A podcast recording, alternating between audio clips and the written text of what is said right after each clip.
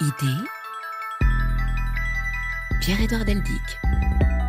Bonjour, quelle mal gaieté si triste et si profonde que lorsqu'on vient d'en rire, on devrait en pleurer, disait Alfred de Musset à propos de Molière. Alors, rire ou pleurer C'est la question que nous allons nous poser dans le numéro d'idées que nous vous proposons aujourd'hui.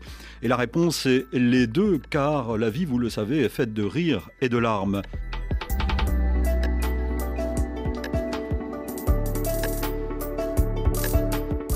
Nos deux invités vont aller plus loin. Olivia Gazalet a écrit Le paradoxe du rire et si ce n'était pas toujours drôle, s'interroge-t-elle, un essai philosophique dans lequel elle note notamment ceci.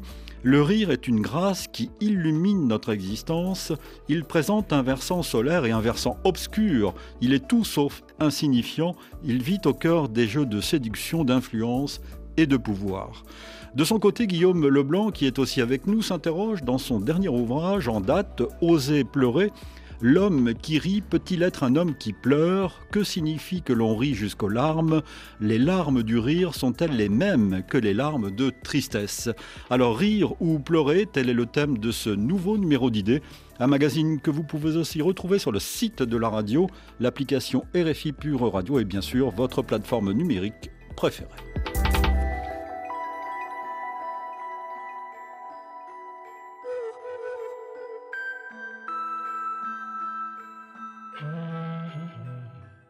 Bonjour Olivia Gazalet. Bonjour Pierre-Edouard Deldic. Je suis ravi de vous euh, retrouver. Vous êtes philosophe, vous avez enseigné à Sciences Po et au Mardi de la Philo, dont vous êtes d'ailleurs une des cofondatrices.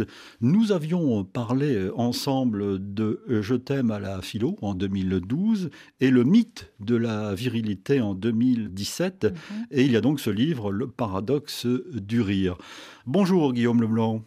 Bonjour. Vous êtes professeur de philosophie politique et sociale à l'université euh, Paris-Cité, auteur de La solidarité des éprouvés chez Payot en 2022, ou bien encore avec Fabienne Brugère de La fin de l'hospitalité en 2017 et Le peuple des femmes en 2022. Nous en avions euh, parlé également dans cette émission. Euh, toutes ces émissions peuvent d'ailleurs être écoutées en permanence. Nos archives sont très riches désormais. Olivia euh, Gazalet, vous écrivez euh, dans, ce livre euh, d'emblée que le rire est une grâce, mais qu'il a deux versants, ce rire. Oui, parce que le rire est ambivalent, au sens où il y a un côté lumineux, solaire, magnifique du rire, euh, il établit des, liens de connivence extraordinaires entre les humains. Il nous permet d'enfreindre les interdits. Il offre euh, une sorte de bouclier ou d'armure psychique contre la peur, le stress, l'angoisse, la colère, le chagrin. Euh, mais il y a aussi un côté obscur, euh, parce que le rire peut aussi être euh, moqueur, humiliant, blessant, sarcastique. Et on a tous, toutes fait cette expérience de quelqu'un qui vous lance une petite blague, qui vous vexe ou qui vous offense ou qui vous humilie, et puis vous lui dites... Ah, mais c'est pas très drôle. Il vous répond Ah, mais c'est de l'humour, c'est pour rire. Euh, donc, en fait, euh, voilà, il y a. Je pense que ça n'est pas de l'humour dans certains cas, c'est plutôt du sarcasme. Euh, et donc, le sarcasme est porteur de polémique, de violence, parfois même de haine. Donc, c'est pour ça que j'ai dit qu'il a un double mmh. visage. Oui, parce que quand on dit c'est drôle, il faut savoir qu'est-ce qui est drôle. Et vous mettez, on en parlera tout à l'heure, l'humour un petit peu à part dans, cette, euh, dans ce rire Oui, si vous voulez, il y a trois termes en fait qu'il faut bien distinguer dès le départ. C'est le, le comique, qui serait comme un peu, si vous voulez, la cause des formes de comique qui provoquent le rire. Donc le rire est un effet de cette cause. Et parmi toutes les formes de comique, il y a l'humour. Et l'humour, c'est très spécifique, on le, on, mmh. le définira euh, tout à l'heure si vous voulez, mais en, pour faire simple, pour moi, c'est un art qui est très complexe et très difficile parce que c'est l'art de rire de tout, mais sans offenser et sans blesser. Et c'est ce qui le distingue justement euh, du sarcasme ou du rire sardonique. Guillaume euh, Leblanc, vous reprenez cette phrase célèbre euh, Mieux est d'écrire sur le rire que sur les larmes, car le rire est le propre de l'homme, disait Rabelais. Vous, vous avez eu ce, courage-là?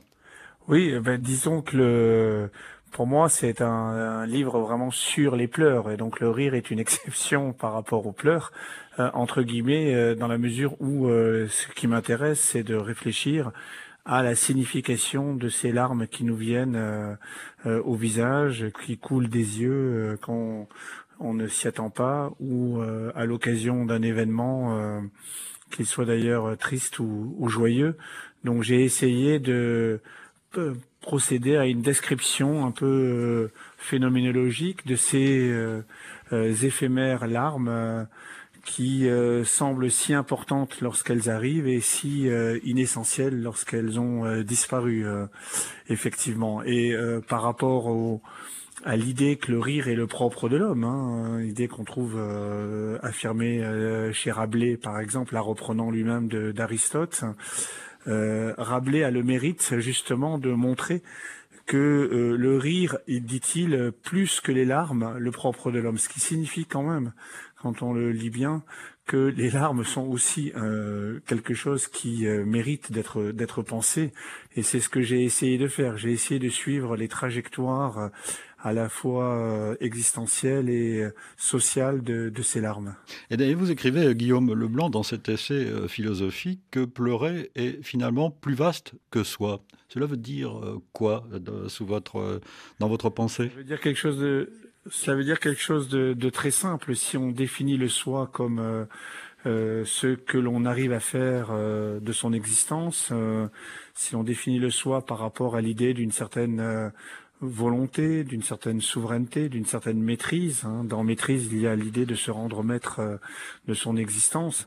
Euh, on peut dire que les larmes nous euh, nous désapprennent cette illusion de souveraineté au fond, car les larmes font surgir une dimension de l'existence qui est la vulnérabilité, la fragilité, et cette leçon de fragilité nous fait ressentir combien nous sommes euh, rarement maîtres de notre euh, existence. Nous pouvons le croire euh, quand tout va bien, mais effectivement, les pleurs nous ramènent à un moment où nous sommes au fond soumis à des, événements que nous aimerions éviter, à la perte de quelqu'un qui est très proche, à une forme de rupture. tous ces événements montrent que nous sommes euh, reliés à d'autres personnes, euh, que nous sommes liés à des existences, et ces liens euh, ne dépendent pas de notre volonté. Ils font apparaître une dimension d'involontaire dans laquelle les larmes trouvent leur vraie justification, justement. Olivia Gazalet, revenons au rire. plus on se désopile, mieux on se porte. Oui, en fait, euh, ça m'a amusé de découvrir euh, dans mes recherches que le verbe désopiler ou se désopiler, en fait, euh, originellement veut dire désobstruer les canaux internes. C'est hérité de la vieille théorie des humeurs d'Hippocrate. Ah et en fait, on pensait que longtemps, hein, dans la médecine antique et médiévale, et, encore pendant longtemps, que le, ça, ça, figure encore dans le traité du riz de, au XVIIe siècle de Joubert.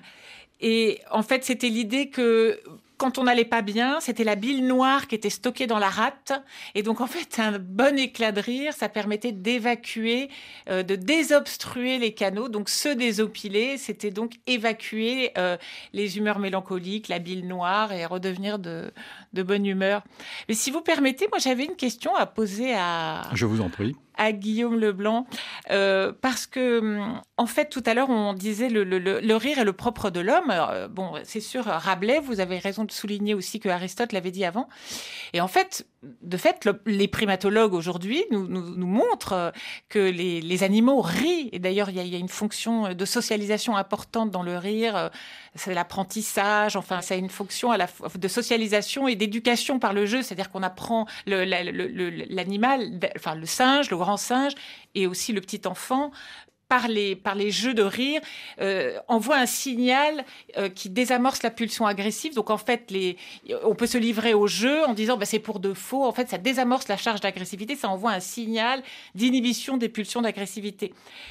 Euh, et en fait, moi, la question que je me pose, c'est est-ce que donc les animaux rient puisque bon, les grands singes rient, les rats rient aussi en laboratoire quand on les chatouille. Est-ce que les animaux pleurent? Ah, voilà une bonne hmm. question adressée à Guillaume Lemelon. Dans, dans, le livre, je termine chacune de mes parties par des larmes d'animaux particulières, puisque euh, d'une part, euh, on pense aux larmes du crocodile qui n'en sont pas précisément. Ah oui. Mais euh, justement, en même temps, il est avéré que certains crocodiles, en particulier nord-américains, qui ont la mâchoire plus agressive que les autres, pleurent euh, parce que en fait leurs glandes euh, euh, salivaires sont liées aux glandes lacrymales, de telle sorte que quand ils commencent à manger, il y a un circuit de larmes qui apparaît physiologiquement. Mécanique en fait. Mais précisément, c'est une pure mécanique et ça n'entraîne pas forcément à, à, autre chose. Mais je termine le livre par d'autres larmes qui me semblent plus intéressantes qui sont les larmes des éléphants, parce que euh, les éléphants euh, ont une oreille interne, là aussi c'est un circuit physiologique extrêmement sensible euh, à des spectres de son que nous ne ressentons pas. Et je, je, montre dans la deuxième partie de mon livre, qui est plus politique, disons que le les éléphants lors des, du tsunami euh, en Asie, euh, le dernier tsunami, euh, ont perçu des intensités sonores qui les ont fait pleurer quelques minutes avant le tsunami, de telle sorte qu'effectivement, si on avait réussi à, à imaginer un, un système de, de, décryptage de ces larmes, euh, on aurait certainement pu sauver des milliers de vies euh, si on avait pris ces larmes au sérieux précisément. Et, bah, alors évidemment, c'est une physiologie lacrymale et on ne peut pas en inférer une, une psychologie euh, animale. Néanmoins, j'estime que c'est très intéressant cette possibilité qu'ont les éléphants de de pleurer, d'être attentifs à des ondes sonores et de nous prévenir d'une certaine manière de, de l'imminence d'un événement parce que ça signifie, euh, au fond, si on l'interprète d'une certaine façon, que les larmes qu'on pense toujours euh, être une sorte d'impossible consolation euh, d'un trauma, donc tourné vers le passé, là suggèrent une route vers l'avenir. Elles sont, puisque au fond, les éléphants par les larmes nous préviennent de quelque chose qui n'est pas encore arrivé, mais qui va arriver, l'événement, l'imminence d'un tsunami, ce qui veut dire que les larmes regardent vers le futur. Et j'y vois là l'indice philosophique existentiel du fait que euh, par les larmes, nous ne nous contentons pas de, déplorer une perte, nous avançons vers un futur. Et ça me semble très intéressant de penser euh, la promesse de recommencement euh, des larmes au-delà de l'impossible consolation et de la déploration.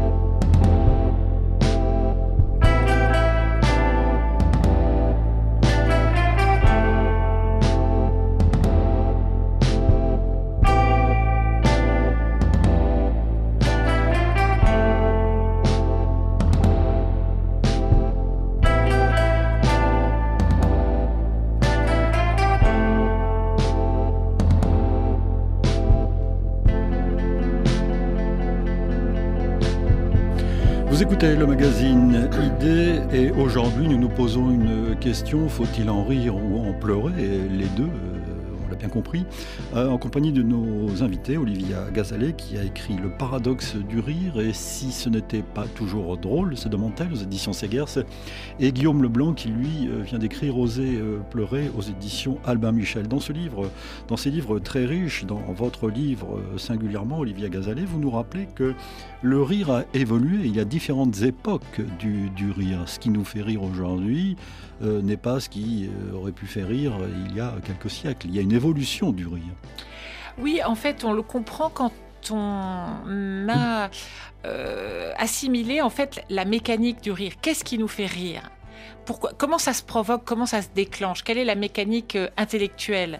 Euh, en fait, la plupart du temps, on rit parce que on perçoit une incongruité, une anomalie, une discordance, un contraste et quelque chose qui nous surprend, qui nous heurte, voire qui nous choque, qui nous bouscule en tout cas. Ça déplace quelque chose. C'est ce que dit Bergson. Le mécanique, c'est ce que dit Bergson. Le mécanique sur euh, plaqué sur la sur oui, la vie. Oui, par exemple. Alors lui, a aussi, je, mais ça va nous emmener peut-être trop loin par rapport à cette question-là, mais il a, il a aussi mis en évidence le fait que on rit de la donc on rit d'un comportement anormal. Mm. Donc en fait, le rire a aussi une fonction de sanction collective, de, il y a une espèce de police du ridicule parce qu'on va toujours se rire ou se moquer de celui qui n'est pas dans la norme. Alors précisément, cette, euh, euh, la, question que vous me posiez, ça évolue avec le temps, évidemment, puisque euh, rire de ce qui est hors norme, ça présuppose qu'on partage un, une même, un même horizon normatif, qu'on considère tous que ce qui est normal est anormal euh, hmm. est, homogène. Donc en fait, c'est ce qui explique à la fois la relativité du comique, c'est-à-dire ce qui est, ce qui nous semble incongru peut paraître tout à fait ordinaire dans une autre culture, et c'est aussi son obsolescence parce que euh, ce qui faisait rire nos aïeux, bah, par exemple, je sais pas, les, blagues, euh, typiquement les blagues sur les boches, euh, ça fait plus rire grand monde, même dans les maisons de retraite, parce que voilà, ça, n'est ça, n'est plus dans notre quotidien. Donc en fait, c'est ça qui explique. Bon, après il y a aussi des raisons d'usage politique du rire qui ont évolué avec le temps. Donc qu'est-ce qu'on fait du rire du point de vue politique. Donc, moi, j'ai montré, parce que ça m'a beaucoup intéressé de le découvrir, je ne le savais pas, à quel point euh, le rire euh, a, cette fonction politique aussi de contrôle social, parce qu'on pense toujours au rire comme euh, le rire satirique de contestation du pouvoir. D'exutoire, en quelque sorte. D'exutoire. et en termes politiques, on pense au rire d'émancipation, au rire de libération, au rire de contestation. Mais il y a aussi une fonction de conservation de l'ordre social qu'on voyait, par exemple, à l'œuvre euh, dans, les fêtes antiques et médiévales, et pas typiquement les, bacchanales, le carnaval, tout ce désordre, toute cette hilarité, ce renversement des genres, des positions sociales, etc., en fait, n'avait qu'un but, c'était le retour à l'ordre et à la consolidation des normes, des interdits et des rapports de domination. Donc en fait, tout ça évidemment évolue avec le temps, bien entendu, et aussi varie dans l'espace. Si je peux juste me permettre de revenir en, en arrière sur le ce Avec que plaisir. Vient dire Olivia sur le voilà notamment sur Bergson ça m'a beaucoup intéressé parce que si vous voulez pour moi le, le, la naissance de ce de ce livre sur les larmes vient de de cette formule de Bergson le rire est une mécanique plaquée sur le vivant euh, parce qu'effectivement bon Bergson souligne combien vous l'avez dit hein, le rire a, a une fonction sociale il dit que c'est une espèce de geste social qui vise à remettre dans la norme d'une part et à consolider le groupe des rieurs de l'autre côté. C'est-à-dire au fond, rire, c'est en être, c'est faire partie d'un groupe. Et euh, au fond, euh, je me suis demandé, c'était l'origine de ce texte, si les larmes n'étaient pas tout simplement une sorte de euh, d'envers des, des, du rire bergsonien. Est-ce que ce n'était pas de la vie du vivant s'insérant dans le mécanique et le défaisant euh, par une forme d'intensité euh, à laquelle justement on ne peut pas ne pas adhérer et qui nous fait euh, qui nous qui nous rompt toutes les attaches sociales. Au fond, quand on pleure, on n'en est plus d'un groupe, on est exfiltré d'un groupe. Ça ne signifie pas qu'il n'y a pas une contagion des larmes possible, mais ça signifie que l'acte de pleurer est toujours un acte solitaire d'abord en tant que tel. Euh, nul d'autre que soi-même ne peut pleurer à votre place. Et c'est la raison pour laquelle quand euh, vous pleurez parce que vous êtes euh, affecté par une intensité vitale qui vous submerge et qui donc défait toutes les habitudes de votre existence, ce qui fait d'ailleurs que le, les larmes sont toujours inconvenantes parce qu'elles arrivent toujours au mauvais moment au mauvais endroit, euh, précisément à ce moment-là, euh, les larmes euh, vous font surgir dans une forme de, de, de solitude.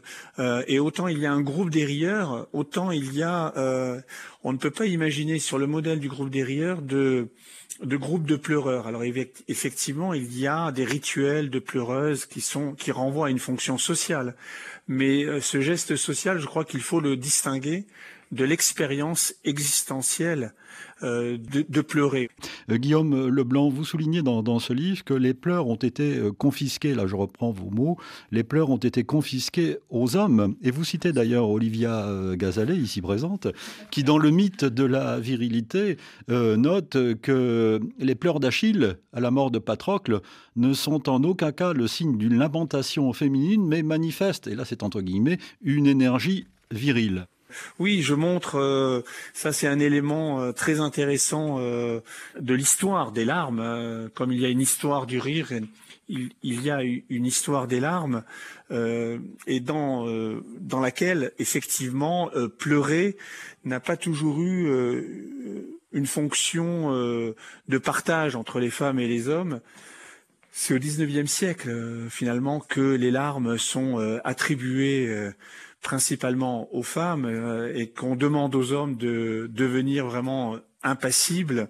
Euh, c'est aussi au XIXe siècle qu'on euh, finalement qu'on se met principalement à psychanalyser les femmes, à les allonger sur un divan et qu'on demande aux hommes eux de d'affirmer leur existence publique là où les femmes sont censées confirmer une sorte de d'intimité dans laquelle précisément elles sont renvoyées à leurs larmes. Mais dans l'Antiquité, oui, euh, les larmes euh, sont euh, vraiment une manifestation presque de la virilité guerrière des hommes. Jules César pleure devant ses soldats après avoir franchi le Rubicon. Les grands généraux, au moment des guerres, pleurent devant leurs soldats, ça leur donne du courage. Et j'ai été très frappé en, relisant effectivement l'Iliade d'Homère de, de, voir la présence constante des larmes. Euh, en particulier, une très très belle scène euh, survient lorsque justement euh, Priam, le père d'Hector, demande à Achille, après qu'Achille ait tué Hector, de lui rendre le corps d'Hector pour pouvoir lui faire des, sépultures dignes de ce nom. Et Achille, lui, en guerrier insolent et jeune, maltraite Priam jusqu'à ce que Priam, qui pleure, lui euh, demande à Achille d'imaginer ce que euh, penserait son père s'il apprenait la mort de son fils. Et à ce moment-là, effectivement, il y a une sorte de, de, de, contagion des larmes, parce qu'Achille se met à, à, imaginer son père le pleurant, et se met à pleurer avec euh, le père de son ennemi, Priam donc, et cette contagion des larmes euh, permet d'ailleurs à Priam de se voir restituer le corps de son fils et de lui obtenir des sépultures. Donc il y a aussi une efficacité très forte politique euh, des larmes. Et d'ailleurs, dans l'Antiquité, euh, la rhétorique des larmes bat son plein.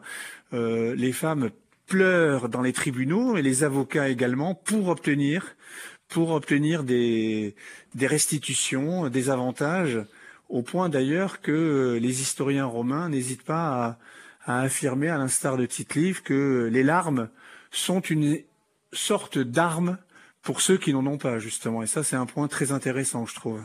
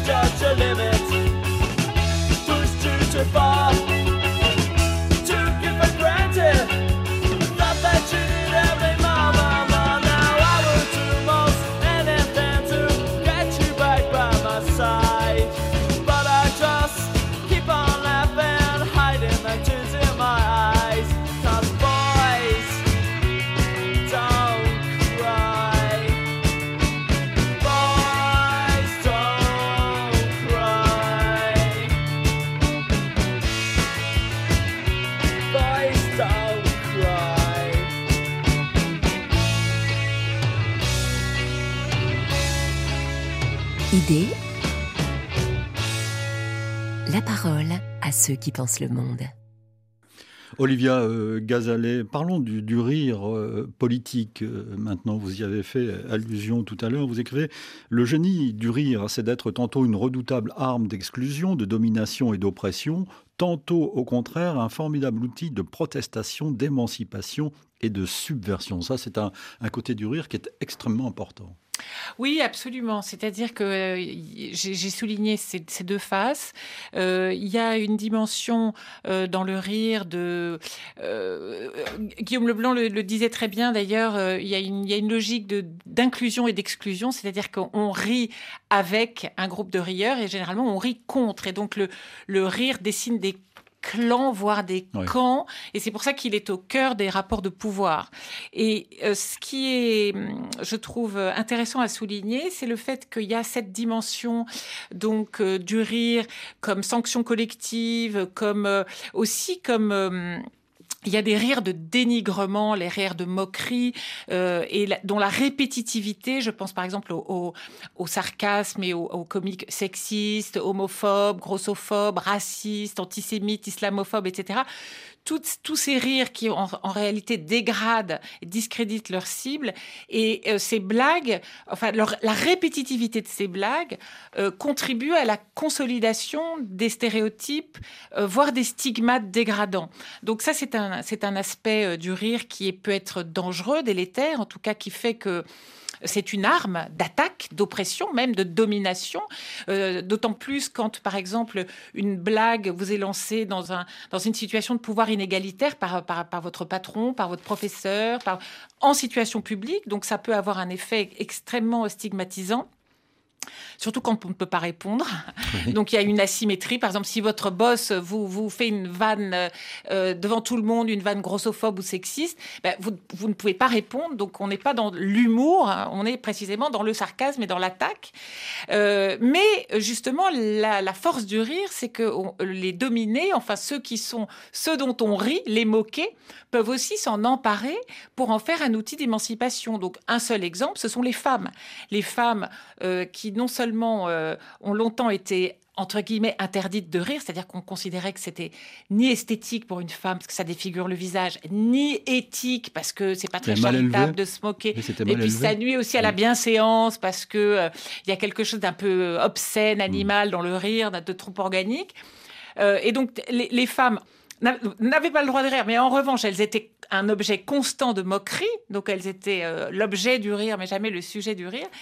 Et euh, depuis euh, environ un siècle, mais surtout depuis la fin du XXe, le dernier quart du XXe, euh, les femmes, les humoristes se sont emparés euh, de, cette dynamique, de cette, puissance du rire pour en faire un outil d'émancipation et pour rire du patriarcat, pour se moquer du patriarcat, pour renverser le stigmate. On pourrait aussi parler des communautés racisées, qui tout, le fait, le fait qu'il y, ait a des nouveaux locuteurs dans le rire. Il y a beaucoup de, catégories sociales, euh, ethno-raciales qui, avaient été longtemps exclues de la scène comique et des médias et qui aujourd'hui ont apporté un souffle nouveau avec des nouveaux thèmes, des nouveaux. Et donc, par exemple, la même mécanique de retournement du stigmate, on l'a effectivement. Donc, par exemple, euh, des, hommes comme Jamel qui, ont, qui se sont emparés du stigmate pour le retourner et dire bah oui, je suis beurre et alors un beurre, ça peut être sympathique, ça peut faire rire et donc il a dédiabolisé cette image euh, qui était euh, voilà. Donc il y a une dimension euh, effectivement politique et double dans, dans le rire. Guillaume Leblanc, les pleurs, pleurer est-il un acte Peut-il être un acte, si je puis parler d'acte, subversif? Est-ce que dans certains cas, ça peut l'être? Oui, complètement. Et ça, c'est le point commun avec, effectivement, comme Olivia vient de le dire, avec le rire. C'est d'ailleurs très intéressant qu'aujourd'hui, il y ait tout un ensemble de, réflexions euh, sur euh, des variations du corps et sur la manière dont le corps social politique peut euh, bouger en fonction des variations du corps dans le rire, dans les larmes.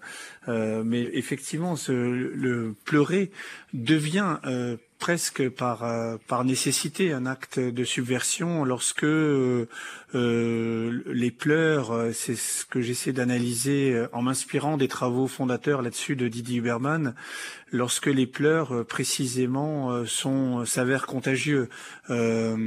cette contagion des larmes, elle ne se décrète pas, c'est-à-dire qu'elle ne renvoie pas à une intention, à une intentionnalité. En ce sens, c'est peut-être la distinction avec le rire. Le rire est enveloppé potentiellement dans du langage, il est lié aussi à du langage, on peut rire par les mots. Les pleurs sont un infralangage, euh, même si euh, Roland Barthes disait que par les larmes je raconte une histoire, euh, il reste que les larmes sont toujours un infralangage qui surgit dans un corps. Mais j'essaie de, j'essaie d'analyser les, les, relations très intéressantes entre trois verbes qui sont d'ailleurs apparus dans la langue française pour les deux derniers au XIIe siècle.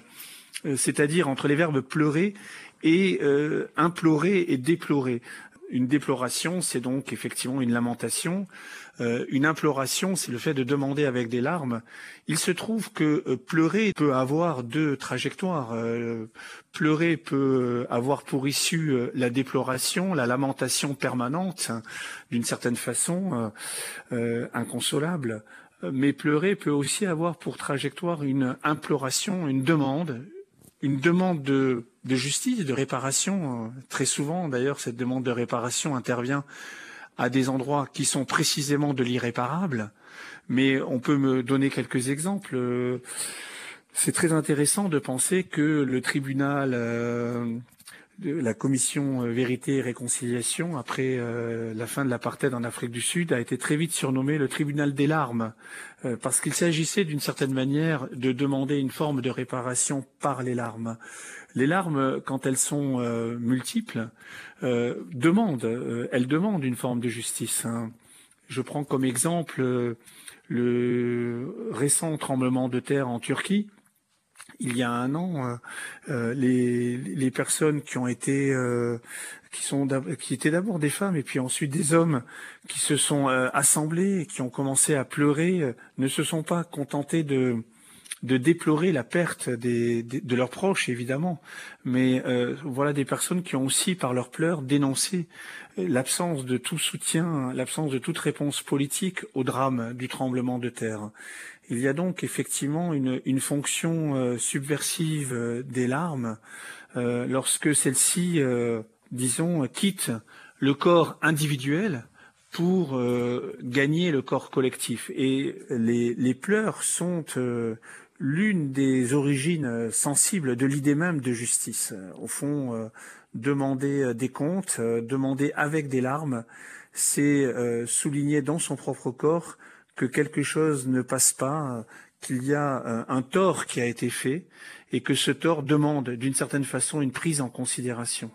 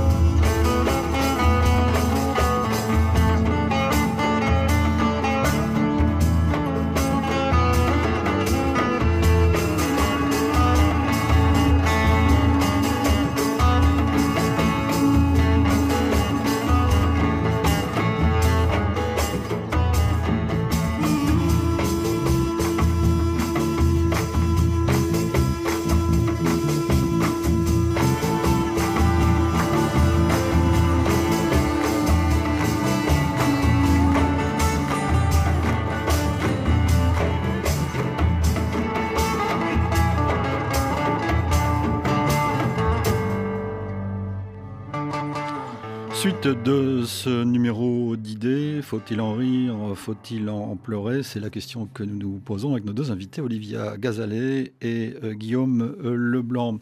Vous parlez tous les deux dans vos livres, Olivia Gazalet, Guillaume Leblanc, de l'utilisation commerciale, à la fois du rire et euh, des, pleurs. Je, le note. Dans les deux cas, les émotions sont utilisées pour des raisons mercantiles. Et euh, Olivia Gazalet, euh, vous revenez sur la, j'allais dire, la crise du rire. Il y a une certaine euh, usure du rire dans la pensée, selon certains penseurs. Vous citez, par exemple, quelqu'un qu'on connaît bien dans cette émission, Gilles Lipovetsky, qui, dans l'air du vide, L'essai sur l'individualisme contemporain, un livre publié en, 1987, euh, euh, dit ceci. Après le rire, de fait, ce sont les explosions intempestives du rire qui sont en voie de disparition. Nous sommes entrés dans une phase de paupérisation du rire. Partout, c'est la même dévitalisation de l'individu qui apparaît, la même éradication des spontanéités pulsionnelles, la même neutralisation des émotions, la même auto-absorption euh, narcissique. il y a comme une en tout cas, une critique du rire, une usure du rire, en tout cas dans nos sociétés occidentales, non? Pour certains. Guillaume Leblanc parlait tout à l'heure de la déploration. Il y a un discours de la déploration autour du rire euh, qui effectivement a émergé dans les années 80-90. Euh, notamment porté par Lipovetsky que vous, Gilles Lipovetsky que vous venez de citer, mais on peut aussi parler de, d'auteurs comme Alain Finkielkraut ou des gens qui se Philippe sont Muret aussi. Pardon, Philippe fait, absolument, qui ont dénoncé moi ce que j'ai appelé le consumérisme humoristique, le fait que ce que le, le rire bon, soit devenu il l'a toujours, enfin, qu'il est devenu plus que jamais une marchandise, c'est-à-dire qui se produit, qui se vend, qui s'achète et qui s'exporte, et également un outil marketing, puisque le rire sert à faire vendre. Euh, euh, donc les publicités sont rigolotes, etc. C'est un, un déclencheur d'achat parce que là encore une fois, ça abolit la charge d'agressivité mercantile d'une marque.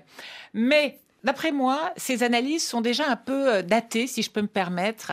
Euh, déjà, elles ont. Euh, on, est en 19, on, est en 2024, donc on est au dernier. On, a déjà fait un quart du 21e siècle, et je trouve que la dénonciation de l'ère de la dérision universelle, qui était, qui était la, mhm. correspondait à une phase de l'histoire euh, dans laquelle nous ne sommes plus, que nous avons quitté. Parce que je rappelle que la fin des années 80-90, nous étions jeunes, vous et moi, euh, c'était une phase de paix, de progrès, de démocratisation. On avait vu le mur euh, de Berlin tomber. En tout cas en Europe. Voilà, en tout, oui, pardon, bien sûr. Ah mais ce discours, il s'adressait à l'Europe, hein. enfin, mm. le discours de la fin du rire, de la déploration. C'était la fin des grandes idéologies mortifères. C'était, on parlait même de fin de l'histoire.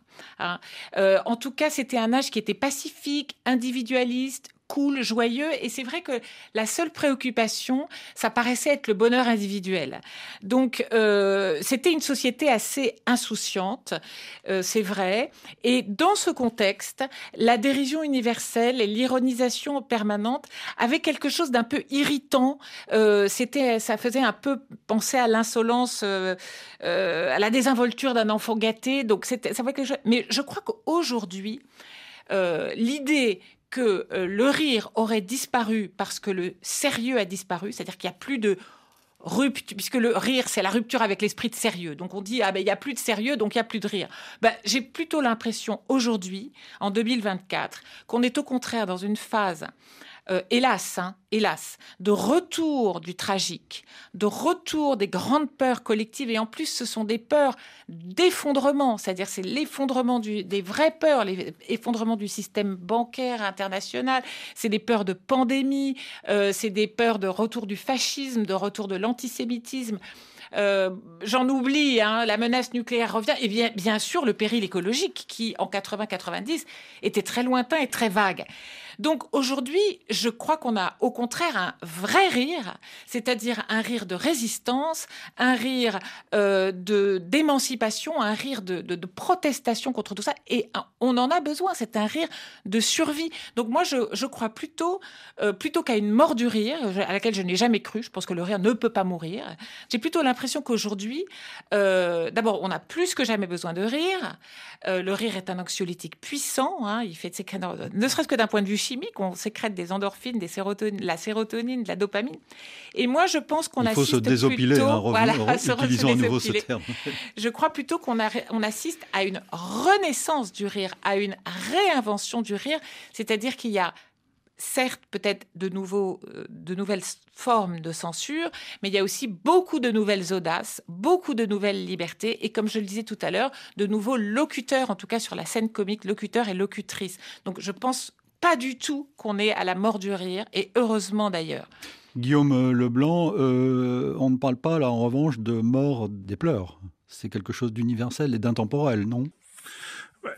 C'est quelque chose d'universel, effectivement, euh, mais d'intemporel, je pense pas. Je pense que c'est, il y a une histoire des larmes. Euh, les hommes politiques ne se mettent pas à pleurer à n'importe quel moment. Les larmes de Barack Obama, euh, on les a tous en tête, tandis que il ne nous vient pas spontanément à l'esprit des larmes d'hommes politiques et de femmes politiques antérieures. Donc il y a bien une histoire des larmes, de telle sorte qu'il y a aussi ce que j'appelle dans le livre un marché aux larmes, parce qu'effectivement, euh, faire pleurer, euh, c'est forcément euh, trouver un chemin de, de suggestibilité très très efficace. Hein. Donc, il y a ce qu'on pourrait appeler des cibles émotionnelles et il me semble qu'il faut revenir toujours à l'idée que Marcel Mauss avait très bien vu euh, dès 1920-21 lorsqu'il parlait d'expression obligatoire des émotions. Euh, il y a des moments euh, collectifs dans lesquels nous ne pouvons pas ne pas pleurer, dans lesquels nous sommes en quelque sorte attendus euh, de, de, pleurer, de, de, montrer notre tristesse par des formes différentes.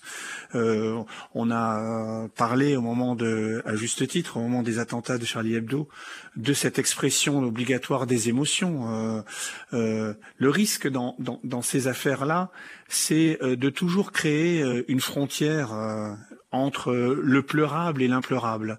Forcément, l'expérience des larmes est toujours une expérience locale une expérience de promiscuité. Euh, plus euh, quelqu'un euh, est proche, plus sa perte, on va la pleurer. et plus, en revanche, nous sommes éloignés d'une existence, et plus nous allons peut-être être indifférents à elle, sauf si le montage précisément de la cible émotionnelle, médiatique par exemple, fait que nous serons amenés à pleurer. Euh, euh, et euh, c'est pourquoi les rituels politiques des, des, larmes, les rituels de pleurs que sont les commémorations, doivent toujours être analysés avec beaucoup de non pas de, de soupçons, mais avec une certaine forme de suspicion, parce que il semble très légitime de pleurer les morts du, du 11 septembre, par exemple, mais d'en faire un, acte de commémoration euh, mais outre que cet acte de commémoration, ça a été bien montré, euh, n'a pas pris en considération certaines vies, en particulier euh, des personnes sans papier qui nettoyaient les Twin Towers, par exemple, qui ont été du coup invisibilisées de ces pleurs, le risque de telle commémoration, c'est justement de tracer une frontière entre les vies dignes d'être pleurées et donc d'être pleinement humanisées et d'autres formes de vie qui vont être déshumanisées par le fait qu'elles ne sont plus euh, en quelque sorte pleurables. Comment se fait-il que nous ayons euh, au fond euh, pleuré les morts du 11 septembre et que nous ayons si peu pleuré les morts du génocide rwandais, par exemple? il faut s'interroger sur la fonction en quelque sorte monstrative et démonstrative des larmes et de leurs cibles émotionnelles. C'est, je crois, un élément très, très important de, de la réflexion. Si nous ne voulons pas, en quelque sorte, trop vite confirmer une certaine idée de l'humanité par les larmes, mais aussi sans doute par le rire.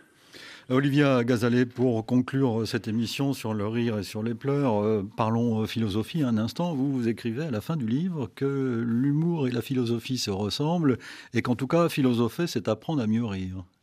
Oui, peut-être parce que, en fait, la philosophie et le rire ont, et l'humour, en tout cas, ont, des points communs, c'est-à-dire que c'est une façon de s'interroger sur le monde, de le mettre à distance. L'ironie socratique est une composante de l'humour. Mais euh, si vous permettez, moi, je, voulais euh, souligner un point dont, dont on n'a pas parlé, euh, qui fait le lien entre le rire et les larmes. dans la construction, puisque Guillaume Leblanc a très justement rappelé que les pleurs étaient une construction construction culturelle, le rire aussi, bien entendu. C'est même un fait social important. Et dans la construction culturelle du rire dans la civilisation occidentale, donc pour, dans l'Europe chrétienne notamment, il faut rappeler que le rire euh, avait une très mauvaise réputation. Déjà, les philosophes lui avaient fait une mauvaise réputation, mais surtout, euh, à la différence des pleurs, euh, puisque, euh, comme Guillaume l'a dit, il y avait ces rires de l'Iliade, les rires des guerriers héroïques, etc. Mais surtout, il y a une chose, c'est que Jésus n'a pas ri. Il y avait cette fameuse phrase de Jésus n'a pas ri. Donc, en tout cas, c'est ce que les théologiens, les grands-pères de l'Église ont, ont, instauré comme idée. Et donc, Jésus n'a pas ri, mais on a ri de Jésus donc il y avait cette, euh, on s'est moqué de Jésus, donc le rire avait cette connotation négative.